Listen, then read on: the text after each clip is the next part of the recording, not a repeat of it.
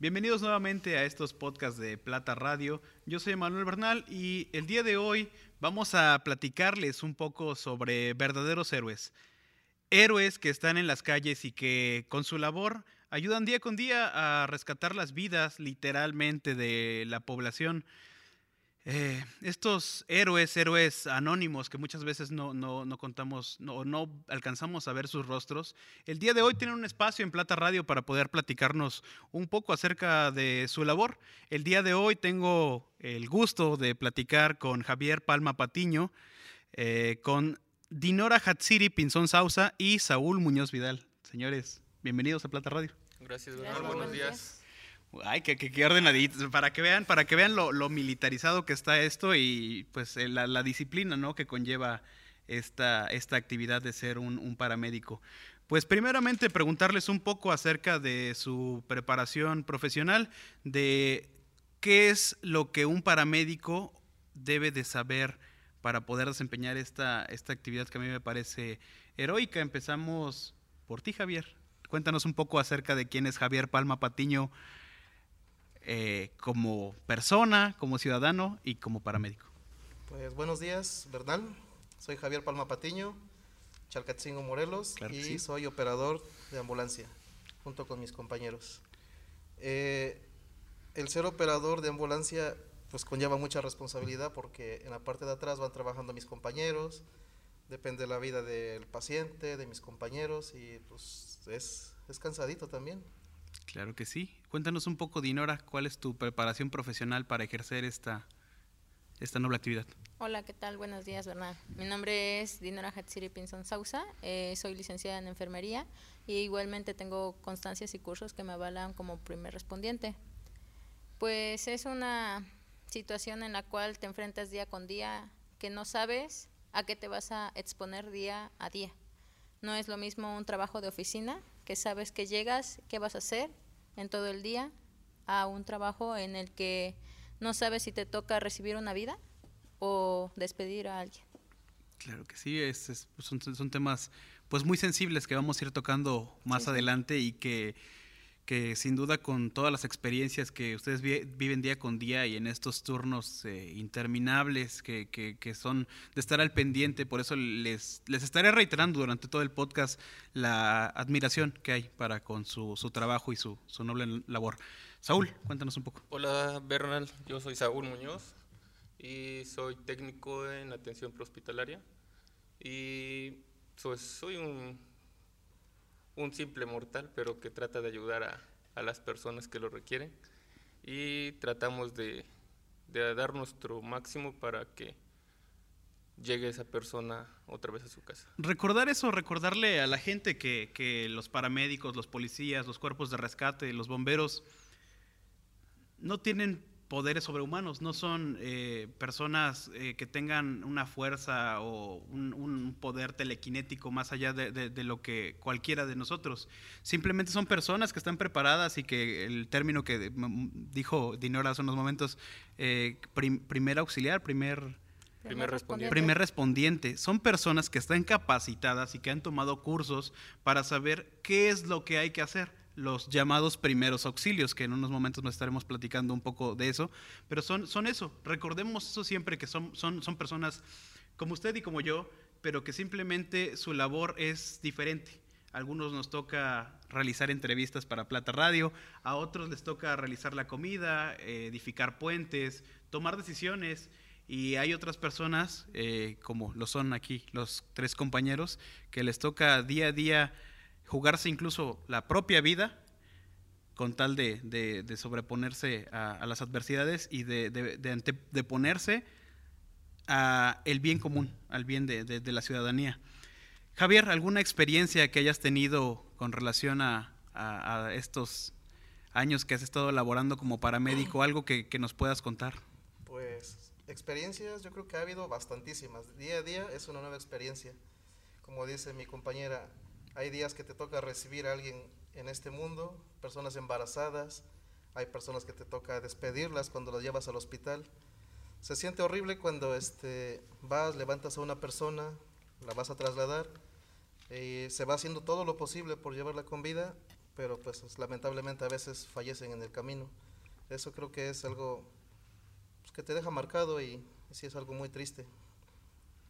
Dinora, tengo entendido que hace algunos años, o hace más o menos un, año y algunos meses, han estado recibiendo constantemente capacitación para el tema de rescatismo. Alguna vez me tocó eh, ver un poco de las labores que estaban realizando en Chalcatzingo.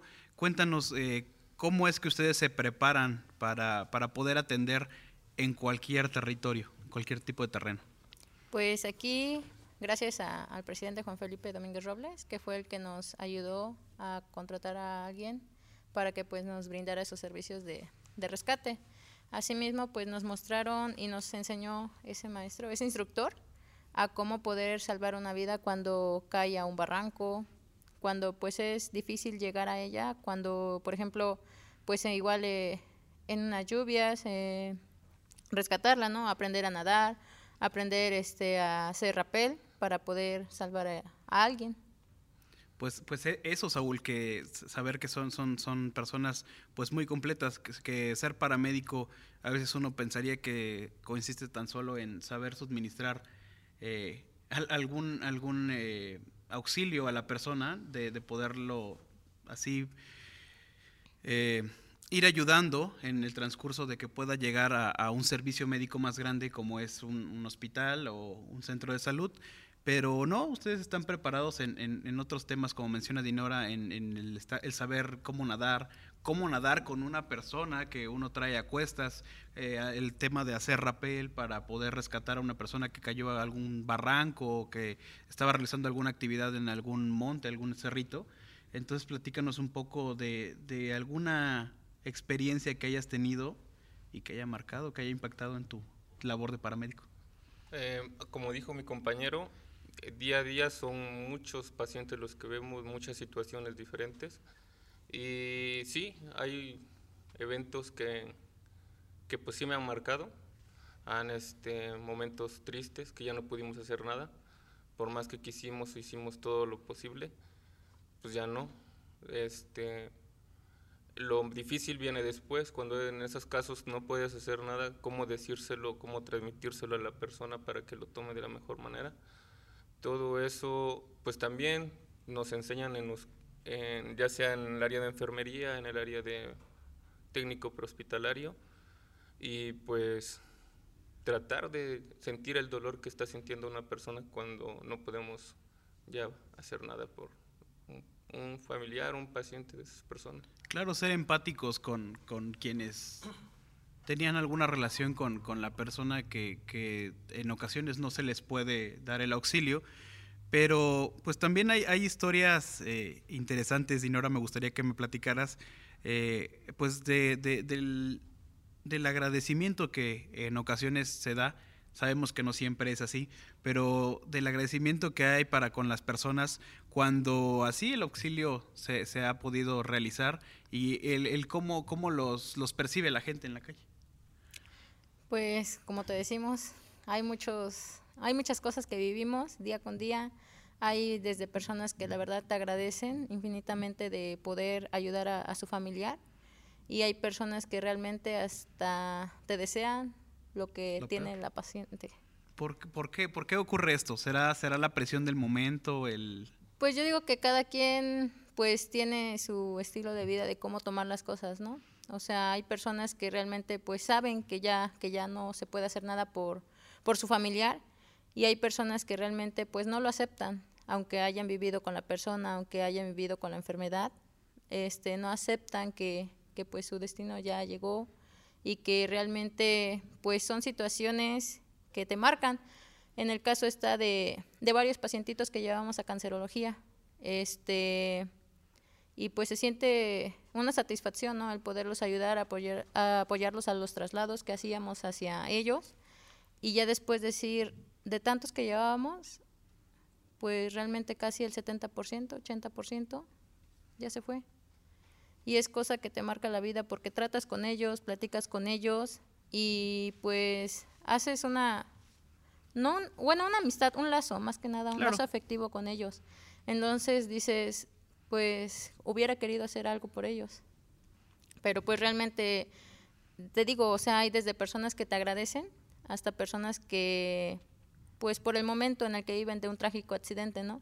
Que son personas jóvenes que, que esperaban llegar a casa y no, no tomaron el camino correcto de no conducir este en estado de ebriedad. Ajá, la mayoría de ellos cansados, a cansados a veces, este y pues como dice mi compañero, cómo te les dices a los familiares que pues su persona que la persona ya falleció. En ese caso, pero en el otro caso está cuando realmente no sabes ni quién es la persona ni quiénes son sus familiares. No te queda más que esperar a servicios funerarios, a FUSEMEFO, para que puedan transportar el cuerpo y, dar con la persona de quién es. Eh, Javier, cuéntanos un poco sobre cómo es, es un día, cómo es un, turno en, esta labor de, paramédicos. ¿Cuánto es la duración de, tu labor? Y que nos platicaras un, un, día normal, un día con contratiempos tal vez, pero... Claro que sí. Pues nosotros empezamos a las 7 de la mañana, empieza nuestro turno. Eh, a las 7 ya sale el otro turno anterior, son 24 horas. Entramos a las 7, nos reunimos todos los compañeros del turno, platicamos lo que, lo que se va a hacer en el día, si hay un traslado, si hay un paciente, X cosa. Nos ponemos a platicar, tomamos café. Ya de ahí, pues este, van saliendo los servicios, suena la radio, que se aproximen, que hubo un accidente, que ya chocaron unos carros, no sé, que lo mordió un perro. Claro. Y así empieza nuestro día. Vamos al servicio, se atiende a la persona, se lleva al hospital. A veces no nos reciben en el hospital o dicen que no tienen cupo o que simplemente no tienen el equipo. Y vamos de Jona, vamos a Cuautla. En Cuautla a veces no lo reciben, a veces no. Y tenemos que andar buscando ahí este, donde nos reciban al paciente. Ya de ahí regresamos a la base este, tratamos de organizarnos algo y vuelve a salir otra cosa y así todo el día. Tenemos un rato para comer en la tarde. A veces estamos comiendo o vamos a comer el bocado y suena la radio que hay otro accidente. Tienes que dejar todo y nos vamos. es impredecible, en, cualquier momento se requiere de, de, su, de su ayuda, de su asistencia. Incluso platicábamos eh, que de momento queríamos eh, realizar de, forma breve la, entrevista porque no sabemos en, que en, cualquier momento pueden necesitar de su ayuda y podríamos estar realizando la entrevista y ustedes podrían salir de, inmediato y pues es eso, eh, me llama la atención el que siempre están mentalizados, siempre están alerta, siempre están eh, preparados para, para lo que venga. Pues más que nada trabajamos sobre el tiempo. En cuanto pasa un evento, un accidente, tienes que llegar lo más pronto posible porque pues, se puede estar desangrando, puede estar atorado, puede... El tiempo es muy, muy importante para nosotros. Por eso, aunque estemos comiendo, hemos dejado los tacos en la mesa con la coca a la mitad y todo eso. La vida humana por sobre todo. La vida por, sobre todas las cosas. Saúl, tuvimos la, la oportunidad de trabajar algunos meses eh, eh, juntos y, a mí me gustaba mucho escuchar las historias, las historias que me, me, platicabas con relación a, cuando se hacían estos auxilios. Eh, no sé si nos puedas contar alguna de, las ocasiones en que se lleva algún traslado y de repente, no sé, a veces eh, toca esperar en el hospital a que se pueda, este, porque a veces no hay camillas, a veces no hay, no hay, no hay el suficiente material para, para poder atender a, a tanta población. Eh, que está sufriendo diferentes este, pues, percances, eh, que nos platicaras un poco sobre alguna anécdota que tengas. Pues mira, nosotros llegamos al servicio y lo tratamos de atender lo más rápido que podamos. Lo estabilizamos, lo subimos a la ambulancia o lo vamos estabilizando en la ambulancia. Al llegar al hospital, hay veces que el hospital está a reventar ¿no? de gente. Porque, por ejemplo, nosotros nuestra base o el hospital que nos queda más cerca, que está más completo de esta región, es el de Cuautla. Entonces ahí caen todos, desde toda la zona oriente, ahí cae el hospital de Cuautla. Y en ocasiones, pues no tienes este, pues no tienen, no tienen cupo, entonces tienes que esperar en la camilla, esperar hasta que te, te recibe el médico, pero no te reciben, no lo ingresan porque no hay dónde meterlo. Y este, pues ya haces amistad con médicos, haces amistad con enfermeras, haces amistad hasta con este, los de limpieza, esa amistad, se, se, genera una, ya no es una familia aquí como nosotros, sino que ya es una familia con ya... El personal médico. Con el personal médico, ya tienes contacto con médicos, ya tienes contacto con enfermeras que ya sabes que llevo, llevo tal paciente, ya en un momento ya te están recibiendo, en ocasiones hay médicos que también pues se pasan de lanza, ¿no? Hay veces que te dejan esperando nomás por, sí. por porque sí, ¿no? Pero pues así es la vida del paramédico, sabemos a qué horas entramos, más no a qué hora salimos. Señores, el tema, el tema obligado para el, tiempo en el que estamos viviendo, el tema del COVID, el tema de los pacientes que, que así se han reportado y como que ustedes me comentaban fuera del aire, de algunos pacientes que a veces hay que realizar el traslado y no les comentan que, que, tienen, tienen esta, esta enfermedad, este virus que tan desafortunadamente tan de moda, esta pandemia que, que, le ha pegado a todo el planeta. Pero ¿cómo lo han vivido ustedes? ¿Se siente miedo? ¿Sienten impotencia? Tengo entendido que tienen un equipo especial para este, atender a estos pacientes, pero cuéntenos un poco de, de su experiencia, Dinora. Bueno, pues en esta situación sí es un poco difícil porque pues como te decimos, a veces hay llamados en los cuales acudimos y que nos dicen, no, pues mi paciente tiene una fractura, ¿no? Llegamos al lugar, les decimos, este, pues, ¿qué síntomas tiene? Preguntando siempre nuestro protocolo de seguridad, tanto para nosotros como para los pacientes y el familiar. Y, este, y dicen, no, pues realmente ha tenido tos, fiebre, diarrea, o sea, toda la sintomatología de, de este COVID-19. Decimos, pues, discúlpenos, con la pena denos tiempo de cambiarnos para poder atender a su familiar y, y hacer lo que, lo que ustedes nos indiquen, llevarlo o trasladarlo al hospital que ustedes nos digan. No, es que como mi paciente ya está muy mal, necesito ya la ambulancia, o pueden o no, o si no los voy a acusar con su superior. O sea, hay unos que dicen y lo entienden, ¿no? Pero hay unos que realmente te dan la espalda y casi, casi obligándote a ya, atiéndelo, atiéndelo, perdón. Entonces, pues nosotros ahora sí que tenemos que andar cargando nuestro equipo para poder dar la atención muy rápida. ¿En qué consiste este equipo, este traje, eh, Javier?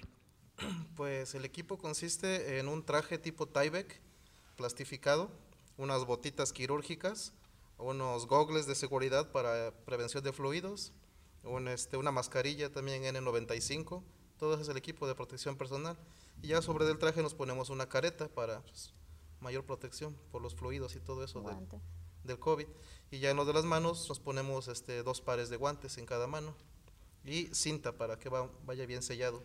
Y es muy caliente. Sí, sí, sí. Por, por eso les, les digo que hay que agradecer mucho a los paramédicos, a los cuerpos de atención médico, que en toda esta pandemia, eh, o sea, el reconocimiento va para cada uno de ustedes de, de, los cuerpos de servicio médico que han estado apoyando en cada una de las eh, cuestiones que se han estado detonando con el tema de la, de la pandemia.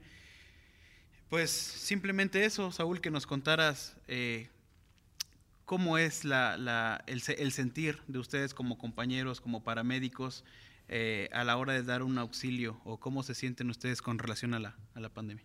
Sí nos da miedo y nos da coraje porque la gente no entiende. La gente se les dijo ya meses atrás que usen cubrebocas, que salgan nada más por lo básico, a comprar, a abastecer las cosas de su casa. Y pues ves, sales a la calle, los ves como si nada. Luego cuando salimos a un servicio, pues vamos con el traje de COVID y este, prendemos el sistema. Yo lo hago para que la gente nos voltee a ver y vea que pues vamos con el traje, no que vamos por un paciente que tiene COVID. Pero no, la gente nos ve, se pone el cubrebocas en lo que pasamos, se lo quita. Se lo retira. Y hay veces que unos hasta nos persinan, no sé si en, en cuestión de, de, burla o en cuestión de que Dios los bendiga, ¿no? Pero sí nos da coraje porque pues la gente no entiende por más que se, le, se les dice y luego la gente no entiende, nos tratan, nos tratan mal al, al llegar, como dice nuestra compañera, ¿no? De tratarnos de protegernos a nosotros porque al final pues nosotros tenemos que llegar también a nuestras casas y no saben ellos que nosotros también tenemos familiares que tienen, son hipertensos, que son diabéticos, que son más propensos a que se contagien. Eso no lo ven ellos. Ellos este, sí están, se entiende ¿no? que están enfocados en, en su paciente, ¿no? que lo que quieren es llegar a un hospital para atender a su paciente, pero tampoco nos, se les, bueno, también se les explica que ahorita los hospitales están a reventar, que, tienen que llamar primero al hospital para ver si hay cupo porque si no llaman nos dicen, ¿sabes qué? Vas a, nos llevas al hospital, molestos, enojados, los llevamos, llegamos a un hospital, digamos al general, no tiene cupo. te dicen, no, pues vete al, al militar. Llegamos al militar, no tiene cupo. Vete al Locuituco, no tiene cupo. Vete a Xochiapan. Entonces todo ese recorrido, toda la cantidad de oxígeno que le estamos metiendo al paciente no, no alcanza porque al fin y al cabo es mucho recorrido lo que tenemos que hacer. A veces nos quedamos sin oxígeno, se nos echan la culpa porque, porque no pudimos ingresar a, a, su paciente, pero pues al final no es nuestra, no es nuestra culpa el, el paciente no es consciente que tiene que buscar él su hospital para que sea más rápido su ingreso y también pueda brindarle la atención que requieren. Pues reiterarles el agradecimiento no tan solo a ustedes, Javier, Dinora, Saúl, sino también a todo el cuerpo de paramédicos de no tan solo del municipio de Jantetelco, sino a todos los paramédicos que han estado, a todo el cuerpo médico, todos todas las personas que han eh, tenido alguna relación con, tema, con el tema de la pandemia. Sabemos que da miedo, sabemos que es peligroso eh, y así extenderle pues el agradecimiento a los paramédicos de, de Jantetelco, a, a Cosby, a Leti Calzado, eh, a Zenaida, por ahí si se me escapa alguien. Sergio. A, Sergio, a Sergio, a, tu, hermano, a Francisco, a todos ellos que, que, siempre... A Tlapale, a todos que... Eh, darles que, esta, que este mensaje pueda llegar a ustedes. Y a nombre de Plata Radio y de la comunidad de Jantetelco y hacerlo extenso de, de todas las personas de, de, del planeta, agradecerles por su labor por esta importante labor que han estado realizando en la pandemia y agradecerles a ustedes por, por su tiempo, por haber acudido el día de hoy y platicarnos estas experiencias. Esperemos que los podamos tener aquí próximamente. Gracias, gracias, gracias por, invitarnos. Esto fue todo por el día de hoy en las cápsulas de Plata Radio. Recordarles que estamos subiendo este contenido en formato podcast los días lunes, miércoles y viernes y que pueden encontrar todos estos contenidos en las diferentes plataformas, eh, Facebook, YouTube, Instagram. Nos pueden encontrar como Plata Radio. Yo fui Emanuel Bernal y hasta la próxima cápsula. Muchas gracias.